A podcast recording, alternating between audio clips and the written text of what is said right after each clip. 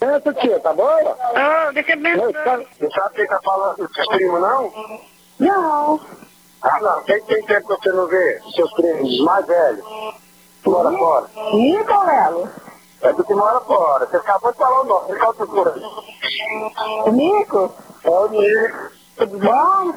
Ah, hoje é pegado de surpresa, né? Só que aconteceu entrevista comigo na estrada, nós quase capotou um carro aqui na estrada, estou com probleminha com o mecânico, e estou precisando, por favor, senhor, até eu chegar aí. Ah. Ah, ele veio cá para eu fazer um orçamento aqui, me cobrou 1.200 reais aqui para arrumar a suspensão do carro. Esse golpe você já conhece, mas eu posso dizer que está ultrapassado. Se o mundo vem se modernizando ano após ano, não seria muito diferente com os criminosos, não é mesmo? Os famosos golpes de estelionato, como benção tia ou carro quebrado, ficaram para trás e deram lugar aos golpes por meio dos aplicativos. E muitas vezes são tão bem feitos que até os mais atentos e precavidos usuários digitais acabam sendo levados pela história. Eu sou a Natália Lima e este é o segundo podcast da CBN Goiânia. Essa semana com produção de Aldene Lopes e Lohane Castro e sonorização de Álvaro Júnior. Depois de uma viagem a Salvador, praia, mar e água de coco, em novembro do ano passado, o jornalista Cadu Faria, já de volta a Goiânia, recebeu uma ligação de um suposto telemarketing da rede hoteleira onde ele ficou hospedado, um hotel bastante famoso no país. O motivo? Um convite para um evento exclusivo destinado aos hóspedes desse local. Os criminosos já haviam conseguido todas as informações pessoais do jornalista, então não foi muito difícil acreditar na história, até porque o Cadu tinha a verificação em duas etapas no WhatsApp, o que fez com que ele tivesse a falsa sensação de segurança. E ele falou assim: estou mandando para o seu e-mail agora e para o seu telefone um link de confirmação de presença. Somente depois que você clicar nesse link e você recebeu esse convite, vai entrar no nosso sistema, confirma e vai receber o convite com todas as informações, inclusive dress code, horário, local, atrações. Ele citou até o nome da Anitta, falou que tem uma dupla de famosa sertaneja tocando no evento, ou uhum. seja, eu trabalho com isso. Eles tinham todos os meus dados, entendeu? Então, assim, para mim era uma oportunidade. Eu, como jornalista, assessor de imprensa de eventos, falei, vou confirmar a presença agora, entendeu? Sim. Caí do mesmo jeito, do jeitinho que eles queriam. Porque a abordagem foi profissional, eu trabalho com isso, sabe? A gente confirma a presença o dia inteiro em eventos.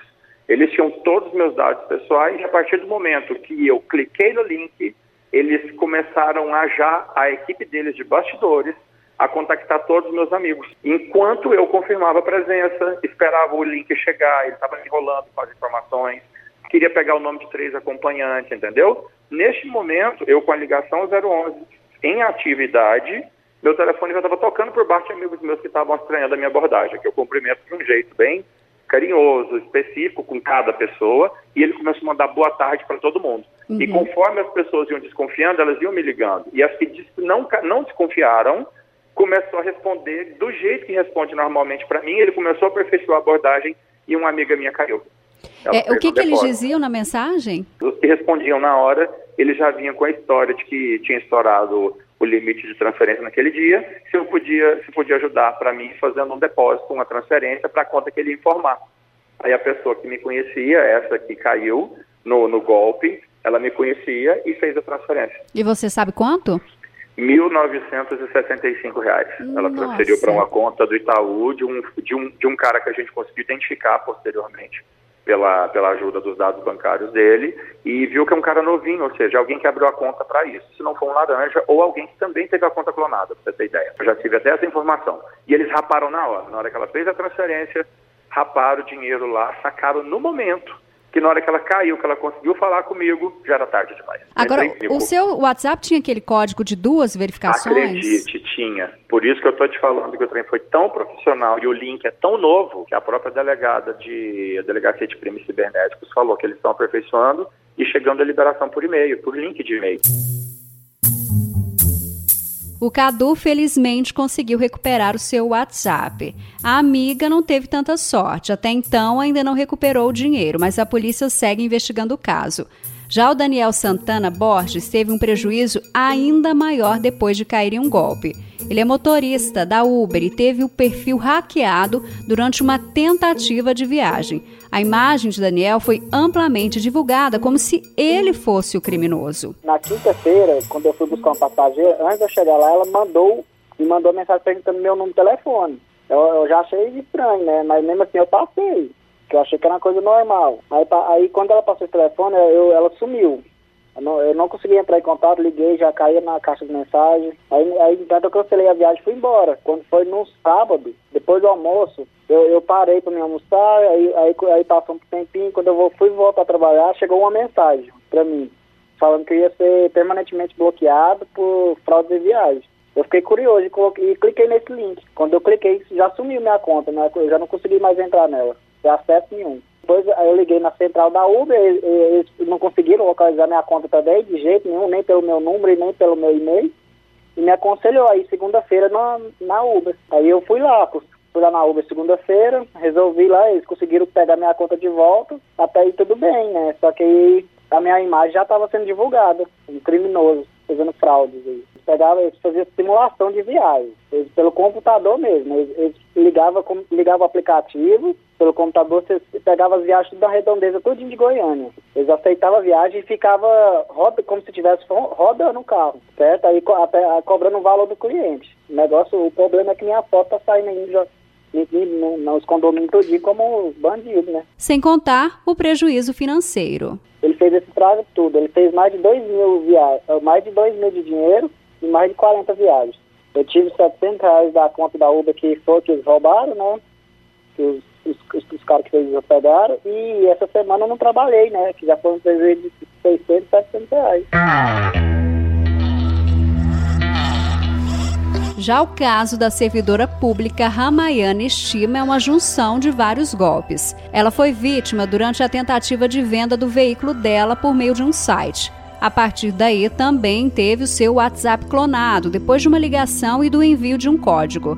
A maioria dos amigos desconfiou do pedido de dinheiro emprestado. Tinham colocado meu carro num, num site de anúncio de carros usados e aí entraram em contato comigo para eu atualizar meus dados, para os interessados entrar em contato comigo através do WhatsApp. E aí é, num primeiro momento eu não vi problema nenhum, porque eu não forneci nenhum dado meu e ele disse que me mandaria um código via SMS e eu reportaria esse código para ele. E assim foi feito. Nesse momento, ele ficou comigo na ligação. E enquanto isso, ele fez o, o ele clonou os contatos do meu do meu WhatsApp e mandou mensagem se passando por mim, solicitando dinheiro né? E falando que esse dinheiro seria usado para pagar o despachante para finalizar a venda do carro. E aí, nesse intervalo, eu consegui entrar em contato, conseguiram entrar em contato comigo e eu fiquei sabendo que o que estava acontecendo. Aí foi quando eu desliguei a ligação e, é, e comecei a enviar mensagens para os amigos falando que o que tinha acontecido. Mas, infelizmente, é, deu tempo de uma pessoa depositar antes de, de ser avisada. Ele estava solicitando R$ 1.500 e a pessoa depositou 800 reais. A gente percebe que, assim como antes, a ligação continua sendo muito utilizada. Mas a conversa agora nunca envolve dinheiro a princípio. O que, segundo o professor do Instituto de Informática da UFG, o Ivens Gervásio Sene Júnior, ajuda a despistar aqueles que já estão mais atentos diante dos relatos. E quase sempre é combinada com o envio de um SMS. Fato é que em um mundo de pessoas conectadas, ninguém está livre de cair nos temidos golpes virtuais. Dá para se proteger? De acordo com Ivens, dá. Mas é preciso muita atenção. Atenção aos pequenos detalhes e possíveis falhas de quem tenta levar vantagem. Você já viajou, já foi num aeroporto. Chegou lá, você falou assim: Nossa, olha, uma Wi-Fi aberta. Você já fez isso? Com certeza. Tudo bem, tudo bem. Ou num, num hotel, Airbnb, onde você alocou. Um restaurante. Restaurante, qualquer lugar onde você pega o Wi-Fi, você está tá correndo risco. É, você não sabe o que tem lá por trás. Né? O ponto de acesso que te forneceu a conexão, ele pode muito bem estar tá te dando a conexão e ao mesmo tempo coletando tudo que você está fazendo. Então, Quando eu falei no início que às vezes a culpa é um pouco de cada um, é isso, né? Então nós temos que começar a tomar cuidado. Né? Infelizmente, o lado do mal está sempre um passo à frente. Então a gente vai ter que começar a divulgar mais isso que nós estamos fazendo hoje, levar cada vez mais informação para os usuários e todo mundo tem que começar a pensar que por trás ali pode ter algo malicioso. Outra coisa também é que às vezes você entra num site onde é tudo confiável, você coloca todas as suas informações lá e os servidores deles são hackeados. E aí as suas, suas informações são vazadas. Então, realmente, hoje é muito difícil.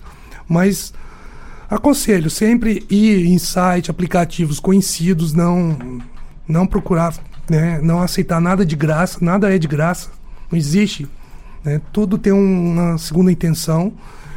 E é uma das formas é você sempre estar tá com, com, comunicando, conversando, lendo sobre a, a respeito. E o que, aqui é, é, o que eu sempre recomendo, né? As informações do celular, ela, você pode deixar o seu celular cair, quebrar e você não e perder toda a sua informação. Então uma coisa lá da computação, a gente ensina isso na graduação, nos cursos nossos, é fazer cópia dos dados. Hoje existe né, vários tipos de serviço onde você consegue um espaço maior para armazenar suas informações. Geralmente isso acontece na nuvem, né? Tem serviços que oferecem que é o, digamos assim, é o mais recomendável. Você guardar suas informações na nuvem. Então, é importante ter cópia dos seus dados. Claro, aquilo que é sigiloso tem que ter um cuidado maior. Né? Existe mecanismo para você colocar mais segurança dentro do seu aparelho, em, em uma parte onde estão dados ditos sigilosos, né, coisas que você não quer que vaze. Para mim, a principal dica para os golpes virtuais, assim como para os golpes antigos, continua sendo a desconfiança. Desconfie de tudo e de todos, peça informações e cheque essas informações antes de sair por aí clicando em qualquer link, repassando código de segurança ou fazendo depósitos financeiros.